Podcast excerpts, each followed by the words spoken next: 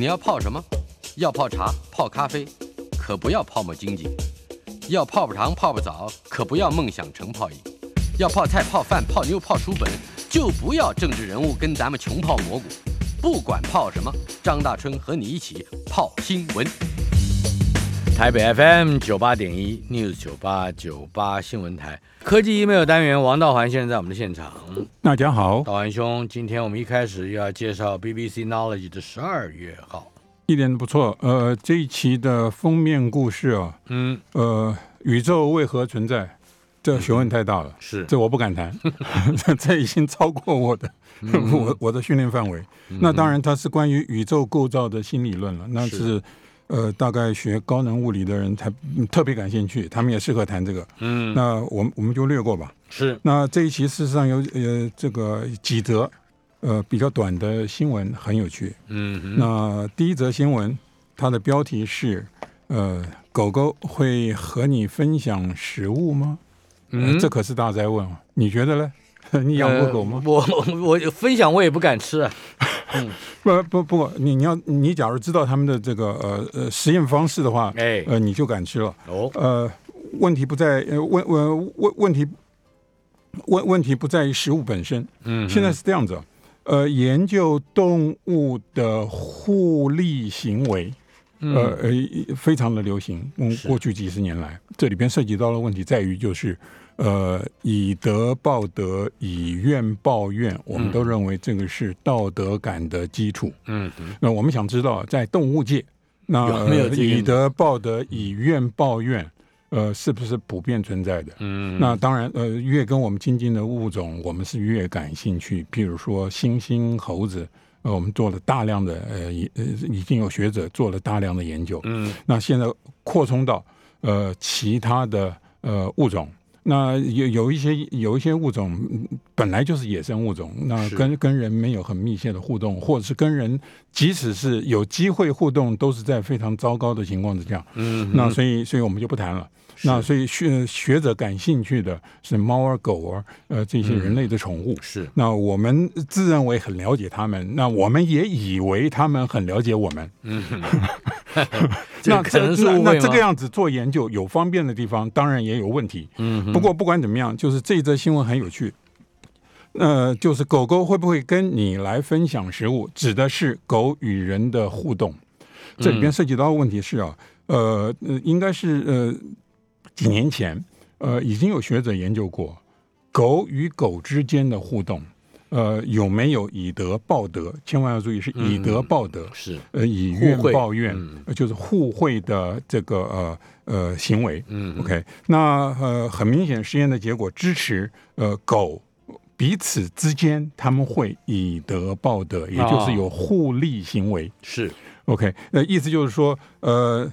你要是有食物分我分我一点，那我有食物的时候也会分你一点，这就是实验结果。嗯，这就是实验结果，很很明白。那很明白的，没有一点都不错。那这一次，这一次，嗯，换成狗与人之间的互互互利的互动，嗯，就是学者想要知道。那呃，简单来讲，就是说，在这个实验情境。就是让狗看到明明白白的看到你眼前坐着两个人，那明明白白的看到这两个人前面都有一个按钮，嗯，任何一个人只要按他面前的按钮，都可以释放出狗儿喜欢的食物。嗯哼，OK，在两者之间，你不就任何人按，任何人按一个按钮，嗯。就是任何人按这个人面前的那个按钮，都会释放出狗儿喜欢的食物。是 OK，好，呃，结果 实验实验实验结果很令人失望。哦，实验结果很令人失望。简单来讲，就是说，呃，狗在面对曾经按按钮给它食物的那个人，嗯，他眼前有食物。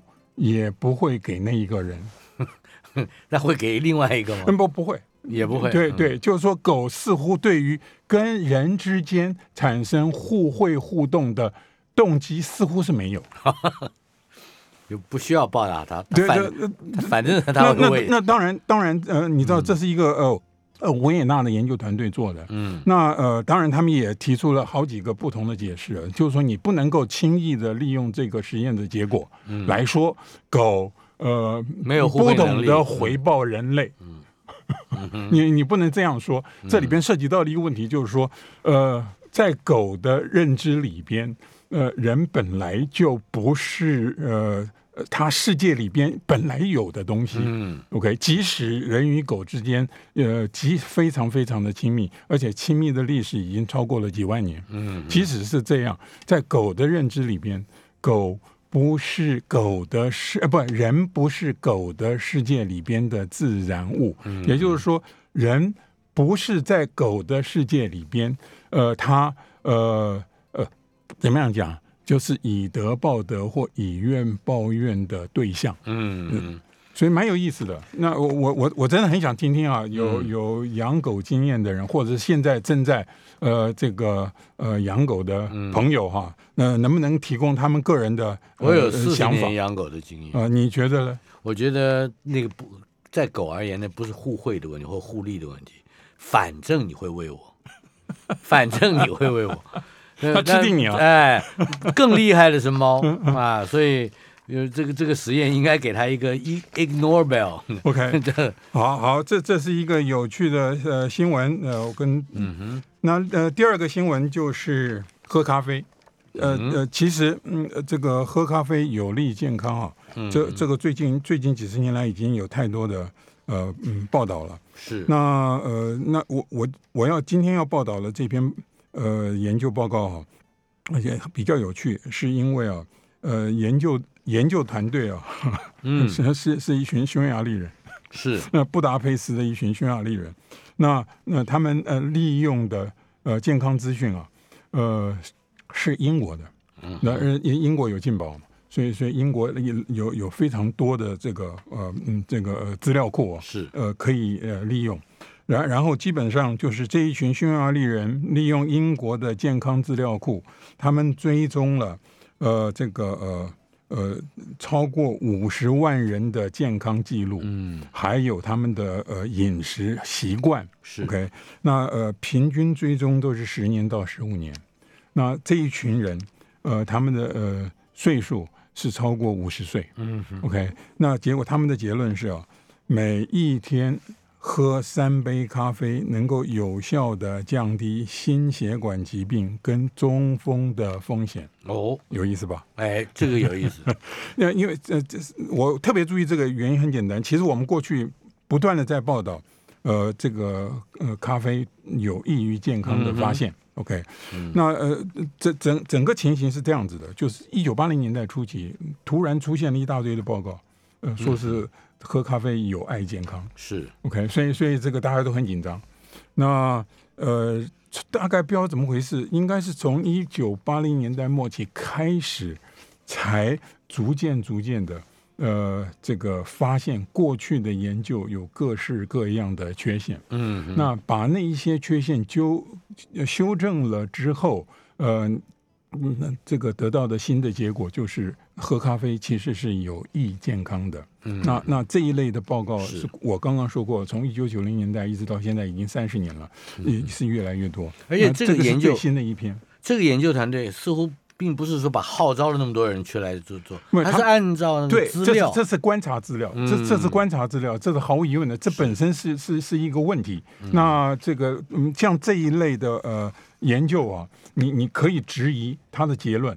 这里边涉及到的问题就是说，他两者之间，就是说，你每一天喝三杯咖啡，嗯跟呃产生保护心脏的效果，彼此之间是不是有因果关系？你永远可以有有这种质疑，这是毫无疑问的。那可是我我我我我要说的是说，那这一类的观察报告已经有太多了，嗯而且还有我们对于人做实验本来就很困难。是呃那有一些实际的长期的追踪实验，其实各国都有，不管是美国、英国、欧洲都有。那基本上基本上都发现咖啡是有益健康的。是，嗯，不过当然，我我我们在这边报道这则新闻，并不是呼吁人人跑去喝咖啡，这不是我的意思。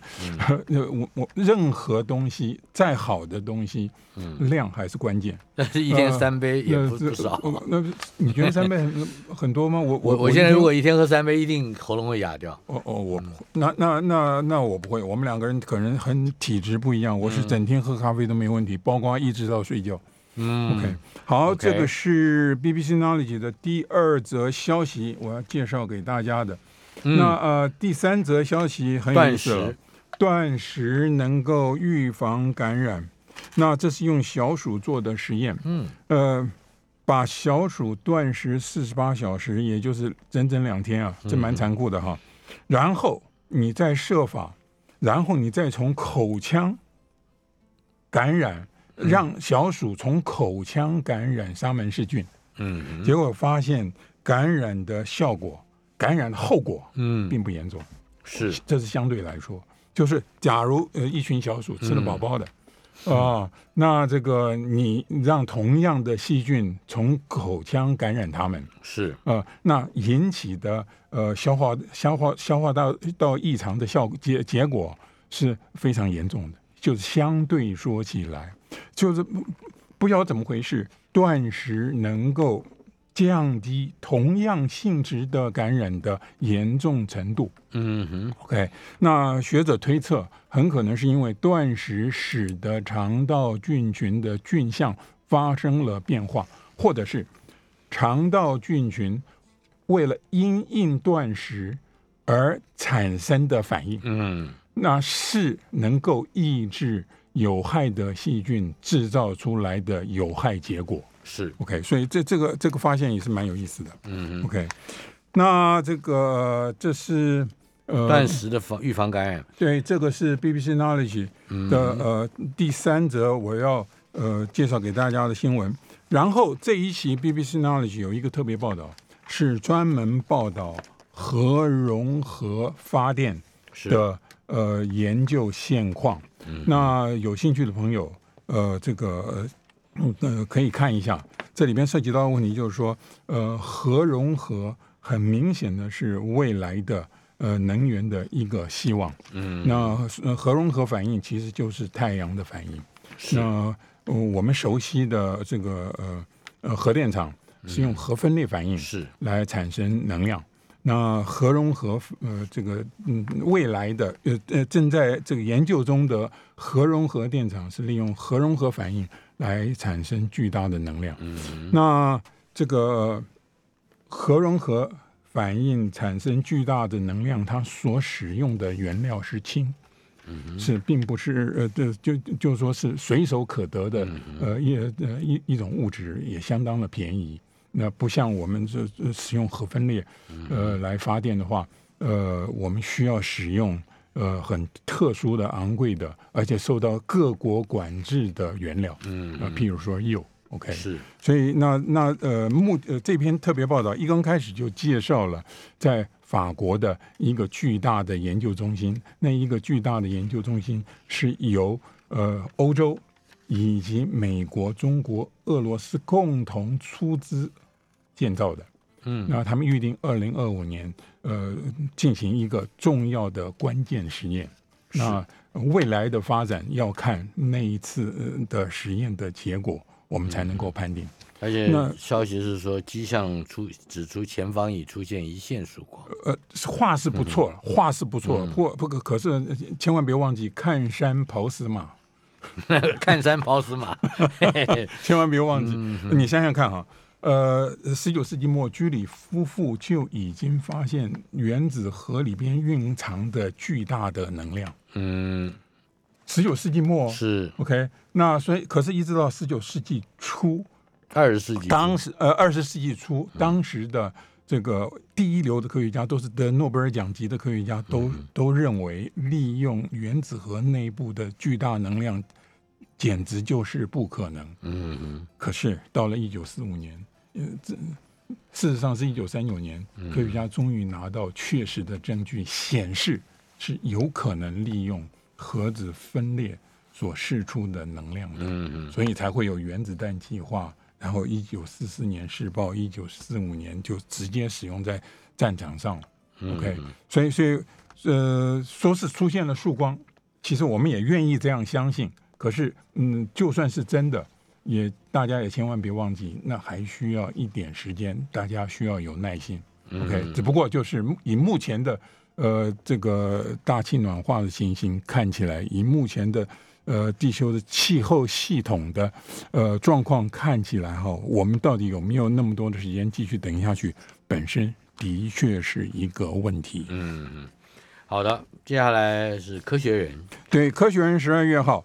那呃，我一定要介绍，原因在于就是我们过去曾经说过，呃，美国的科学的美国人 （Scientific American），嗯，呃，他每一年都有一个专号，那他每一年应该是九月出版专号，那我们通常是在呃十月的科学人呃刊登这个专号，嗯，那可是今年呃这个科学呃中文版的科学人把九月份的专号移到十二月份。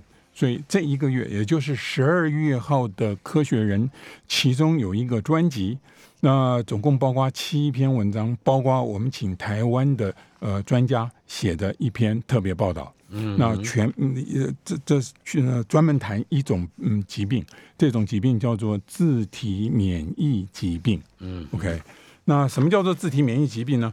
那自体免疫疾病，呃，台湾也不少啊。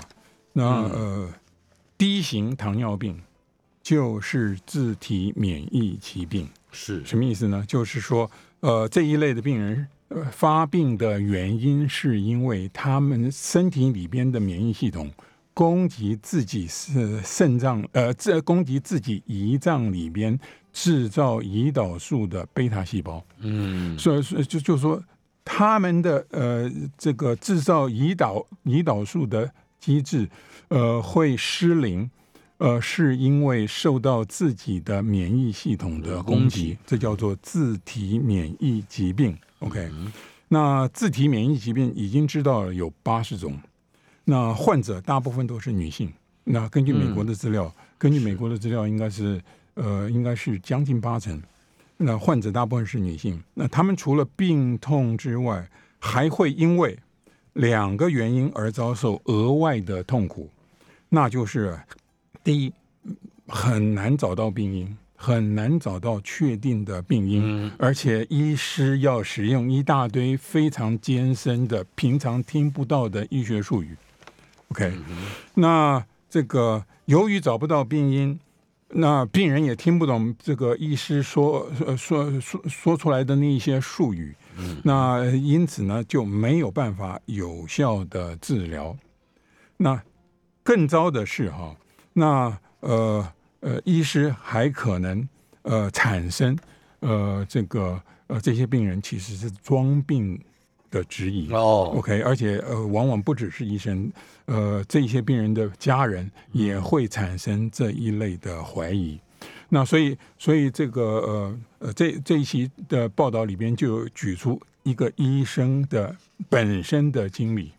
他自己是医生，他怀疑自己的呃指尖的神经出了问题，然后他去找专科医师，结果不得要领，不得要领，而且还有专科那那一位专科医师还甚至怀疑他本来就没有病，他是心病，心理 OK，结结果呃这一位医师他是透过自己的专业呃这个呃训练。啊，那自己设法去阅读相关的资讯，自己设法去接受呃适当的检验，才确定他得到的是自体免疫疾病。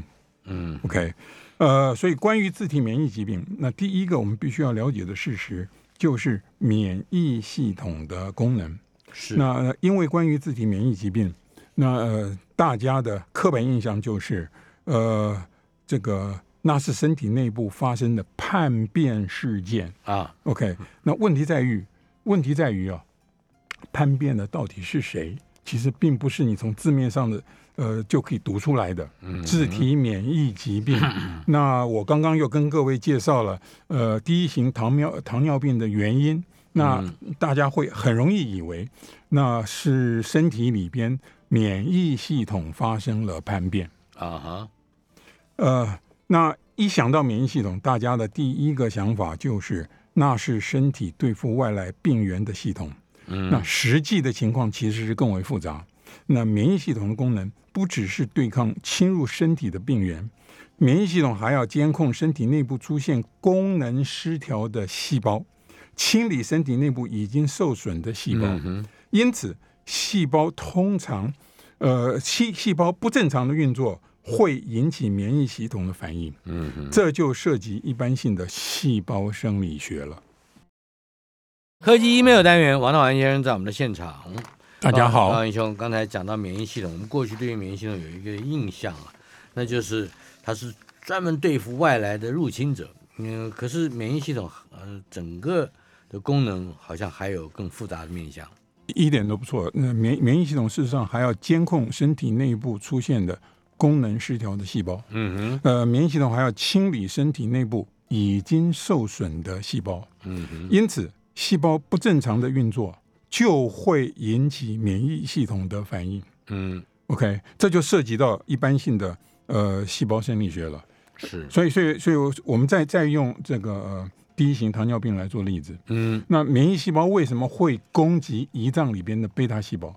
嗯，那是因为贝塔细胞已经发出了一些特定的讯号，异常的讯号。对，那那些讯号引起了免疫系统的注意。所以，简单来讲，应该说。呃，并不是免疫系统叛变了，而是免疫系统其实是起了反应，do their job，一点都不错，一点都不错。所以，所以，所以我这个呃，整个情况就是自体免疫疾病，事实上是很复杂的一类疾病。嗯，那这个呃呃。科学美国人或科学人要把这个当做一个呃专辑，其实是有原因的，就是他们想引起大众的注意。这里边涉及到的问题，你我都可能有亲友。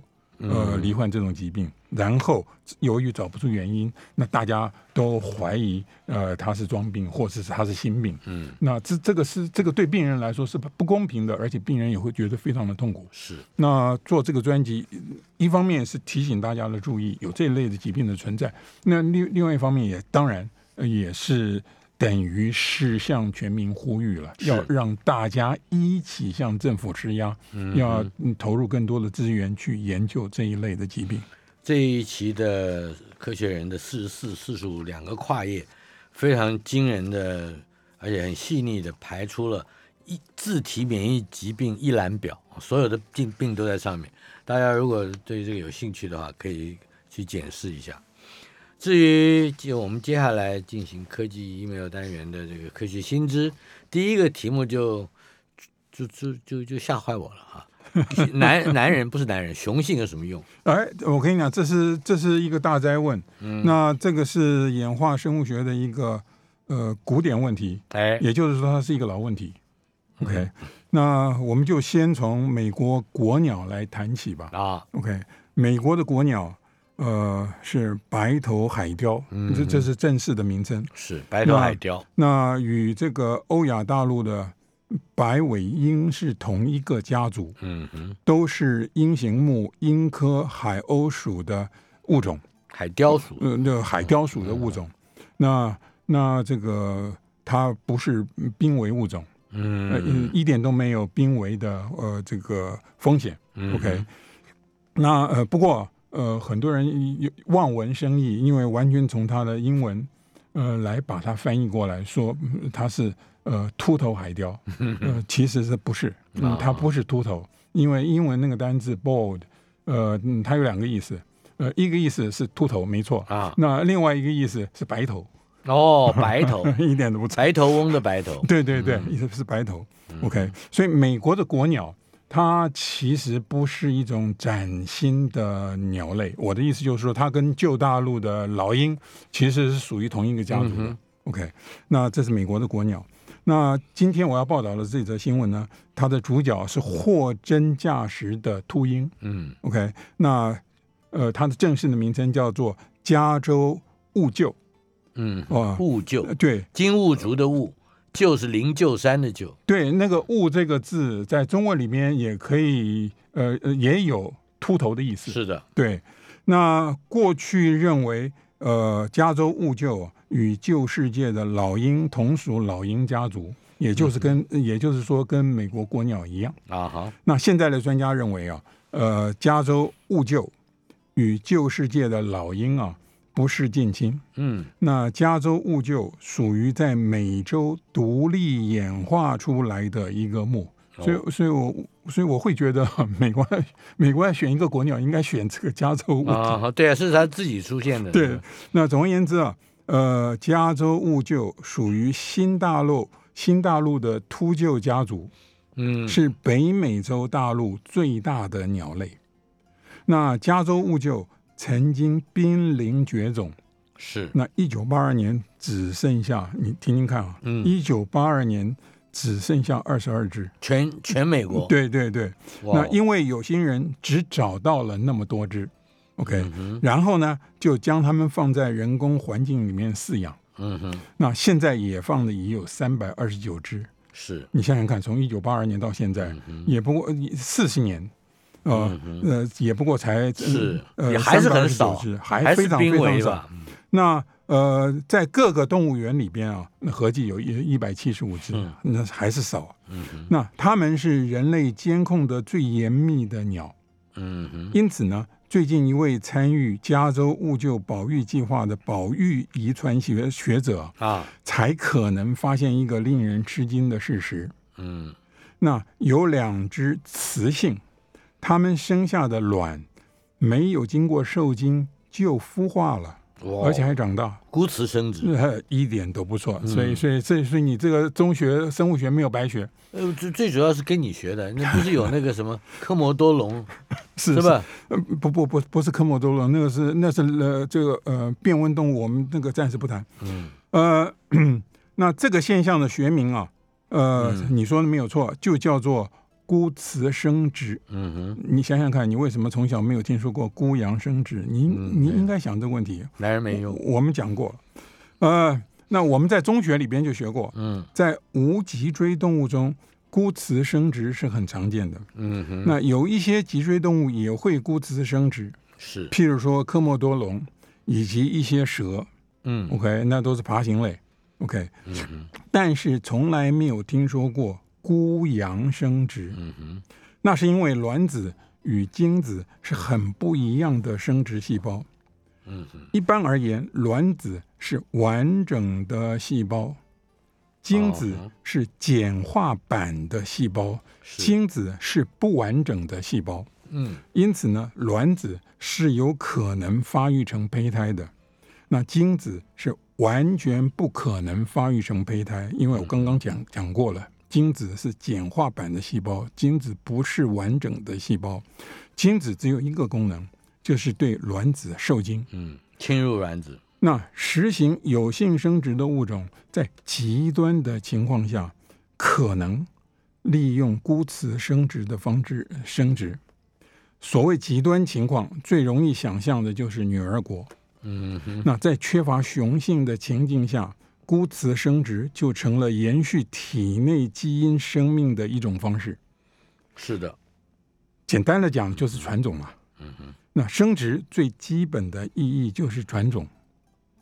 不过呢，在野外啊，几乎没有发现过鸟类实行孤雌生殖，是，只有在人工饲养环境中发现过，包括鸽子、火鸡。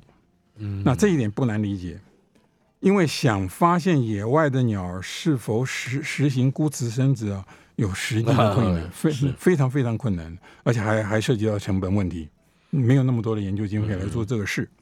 那我们所以这个是解释最新发现的加州加州乌鹫嗯，嗯，那最近研究人员啊，在过去三十年以上收集的标本里面，发现了两只乌鹫是孤雌生殖的产物，啊，它们都是雄性。哎，孤雌生殖的结果是雄性。嗯，那那他们的母亲根据生产履历，你看每一只每一只物就都有嗯生产履历。啊哈，那这就是我刚刚所说的，他们是世界上被监控的最严密的物种之一。嗯哼，那那学者研究他们的生产履历啊，那都透都是透都曾经透过正规管道抚育过子女，啊，也就是说，呃呃嗯嗯，他们是跟雄性交配交配过，对，换换言之啊，呃，他们的母亲是有机会与雄性交配的。嗯嗯，OK，那这两只经由孤雌生殖孵化的物鹫，都孵化成长，一只活了将近两年，另外一只活了将近八年，嗯，但是都没有留下子女。是，哦，原因不明。呃，那这个加州兀鹫他们是呃六岁性成熟的，所以这两只孤雌生殖的、呃这个雄鸟哈，那一只是根本还没有成年就过世了，可是另外一只是活到成年以后才过世，但是没有，但但是他们没有留下子女，所以原因不明不清楚。OK，那这个发现也许是在提醒我们，孤雌生殖的发生率可能比过去想象的要大。嗯嗯那但是呢，为什么母鸟会在有雄性在身边的时候实行孤雌生殖，是个更为恼人的问题。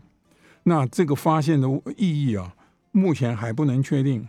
那至少有两种可能，一个是啊，这是这是一个意外，也就是说，嗯，它它没什么意义，嗯，怎么说？别当真就行了。它它是完全是意外，就是这两这它孵化是个意外孵，化对孵这他们之所以会不受精就孵化了，呃，这完全是一个意外。OK，那嗯这是可能发生的。这世界上是有那么多的鸟，这其中有两个鸟蛋不孵嗯没有受精就孵化了，嗯这个不应该把它当成什么天大的事来看嘛。那嗯另外一个就是啊，呃，孤雌生殖曾经在鸟类的演化史上扮演过扮演过重要角色，只不过我们过去由于各式各样的原因没有注意过。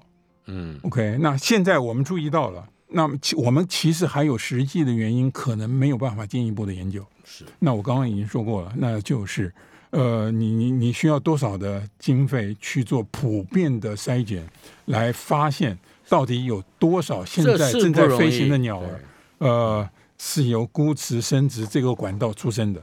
耶稣也是孤雌生殖，啊，是你不要乱讲。来撰写呃卖卖血赚钱的新点子。不过这只能报一个标题，因为我们要进广告了。OK，我是认真的想这个问题的。台北 FM 九八点一 News 九八九八新闻台科技 email 单单元，王道涵先生在我们的现场。大家好。我们先谈这个吧，跟刚才的话题连在一起，如何解决雄性的问题，是吧？雄性刚刚讲有什么用？孤雌生殖，如何解决雄性问题？雄性有什么问题呢？当然有问题啊，在自然界，雄性是多余的性别。好吧，我是浪费资源的嗯是，你你我们我们不说别的，我们就说鸟类，嗯还有这个我们哺乳类，嗯呃，这个出生比出生的性别比都是一比一，嗯哼，一般而言都是一比一。是 OK，那事实上，呃，要使得呃雌性呃这个所有的卵子都受精，那不需要那么多的雄性。嗯哼 OK，只要少数只要少数的雄性，呃，就可以使所有的雌性呃这个呃受孕。嗯哼 OK，所以所以你让雄性跟雌性的数量一样，呃，事实上是浪费资源的。嗯 OK，那在美丽新世界里边，呃，农场主人不必处理雄性过剩的问题。嗯哼，就是它生下来一定是母的，母牛生下的小牛一定是雌性，鸡蛋孵出的小鸡一定会长成母鸡，嗯。那母牛才会分泌牛牛奶，那母鸡才会下蛋，它们才有用嘛，它们才有经济价值嘛。嗯是，对农场主人而言，雄性简直就是废物嘛，嗯生下来就是准备、呃、挨一刀的，嗯。这是没有什么问题的。嗯，OK，没有挨一刀之前他做很多活儿啊，呃，no，呃不不是，是没有一个农场主人会让所有的雄性都去干活的。哦，哎、那现在啊，现在有一个英国团队啊，利用去年得到诺贝尔化学奖的基因编辑技术，嗯。那就是分子剪刀技术了。呃，使得小鼠生下的每一窝小鼠都是同一个性别。嗯全部雄性或者全部雌性。嗯哼，呃，因为不需要的性别会在胚胎发育的初期就停止发育。嗯那胚胎在只有几个细胞的阶段，也就是根本都还没有着床的时候，就已经停止发育了。嗯哼，其实有很多的受精卵，呃，都在这个阶段就流掉了。哦，呃，呃这个女性本身可能都没有察觉。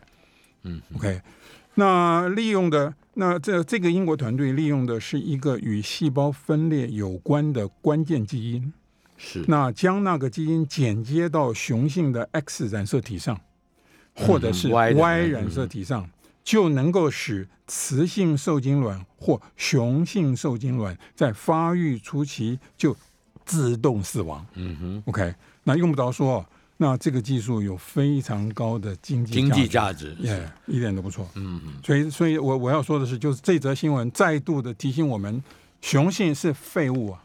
你刚刚讲的美丽新世界是是那 Brave 想象 New 的，我是说，我是说哦吓我一跳想象的嘛，对啊。哼，好吧，接下来我们回到卖血赚钱的新点子。是啊，那美国斯坦福大学的一个团队啊，嗯。呃，二零一四年五月发表了一个引起注意的小鼠实验报告，是，年轻小鼠的血液可以减轻衰老造成的认知与神经传递的退化。我们在这里报道过。哎，那现在这个团队啊，又发表了一篇小鼠实验报告，结论是啊，小鼠受过运动训练之后，嗯。捐出的血啊，可以让四体不勤的小鼠变得聪聪明。就不运动的小鼠，对，那在考验记忆以及学习的测验里边，嗯。这一些不运动的小鼠啊，呃，他们表现比较好。嗯哼，OK，那更好的消息是，接受运动小鼠的血液之后，是，与阿兹海默症以及其他神经退化症有关的大脑发炎也减轻了哦，呀。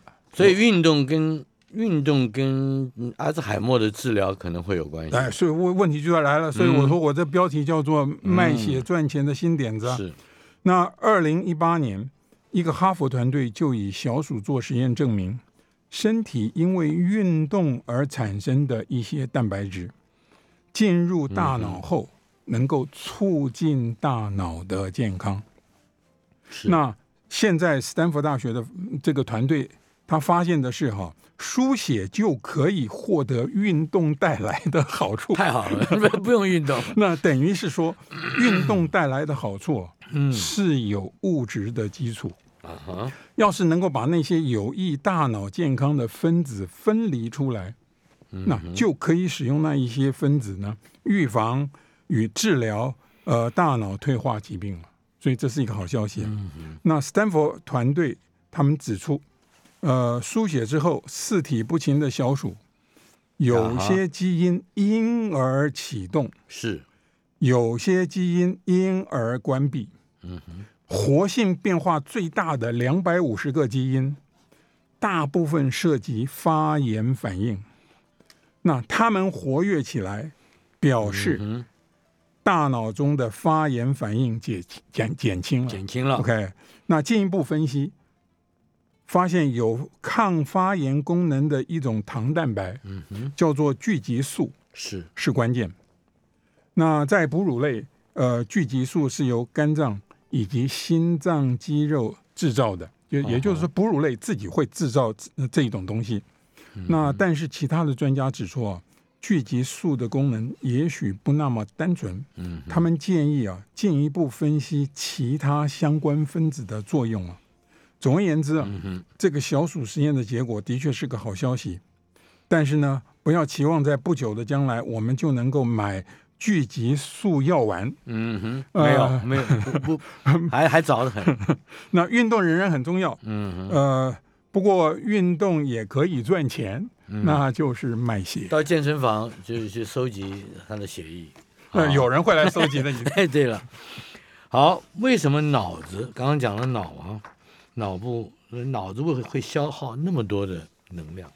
呃，这是一个大问题，这是一个大问题，因为我我们呃总认为啊，呃人为万物之灵，是因为我们有一个非常大的脑子。嗯可是、呃、这样说的人啊，呃，忽略了一个很重要的现实，那就是脑子是身体呃最消耗能量的器官。嗯估计身体每天消耗的能量啊，有百分之二十是脑子用掉的。那血糖若下降一半，就会造成非常严重的神经学的后果，就是认知功能会出现大幅的呃这个呃下降的状况。嗯哼那用另外一种方式来说啊，就是脑组织的静态代谢率非常非常的高，嗯，那高于身体其他的组织。静态代谢静态代谢率就是你什么事情都不做的时候，你躺在那儿，你你休也息也消耗。呃，对，也也消耗非常多的能量。嗯那也就是呃，这个脑子为什么需要那么多的能量呢？那过去的假定是哈，呃，脑子一一直都处于活动的状态，嗯。也就是说啊，脑子的构造单元，也就是神经元，呃，一直在不断的活动，嗯，不是有个比喻叫意识流嘛呃。因而会消耗许多的能量。嗯。但是观察植物人以及陷入昏迷的人，嗯。他们的脑子，呃，活动量降到非常非常低的程度，嗯但是仍然很耗能。嗯所以那些能量到底用到哪里去了？这是是一个大问题，这是一个神经神神经科学的大问题。于是，美国纽约有一个研究团队啊，把研究焦点放在神经突触上。嗯突触，什么叫做突触？突触啊，是神经元与神经元的联系，嗯也就是说，神经元是传讯的单位嘛。啊哈所以，神经元与神经元的联系是透过突触。那神经突触是神经元与神经元的传讯管道。是那个研究团队先前以实验证明，呃，神经突触消耗的能量非常非常的高。要是以神经毒素麻痹神经突触，嗯就会大幅降低突触消耗的能量。是换言之，活动量非常低的神经元，神经元啊也非常耗能。问题出在神经突触。嗯那现在这个团队进发表了进一步的研究结果。那原来神经元突呃神经突触啊是非常非常的耗能，嗯是因为其中有一个非常耗能的机制。是具体的说，就是神经突触一直维持在待命状态的机制啊，嗯很没有效率。嗯，那待换言之很没效率。换言之啊，神经突触维持一触即发的机制很不高明，嗯因此浪费了大量的能量。嗯。那打个比方来说吧，是。那就是汽车在怠速运转的时候，一直处于高引擎转速啊，那啊是不是很费油？嗯。那据估计啊，人呃一呃呃一个神经元啊，呃有上千个突触，而人类大脑皮质神经元啊有一百六十亿。哦。你想想看，数量那么多的呃神经突触，他们浪费的能量加起来不得了。嗯，那有没有办法能够节约节约这个？其看起来是不可能，因为这是天生的机制，这是第一点。第二点，其实呃这一呃这一个发现啊，呃提醒我们，哎呃自然界根本就不关心任何一个生物的健康与否，嗯自然界根本不关心。嗯呃，生物生下来一定会死，是所以生物生下来活在这个世界上，只有一个任务，就是传种。传传生物的身体只要能够达到传种的目的，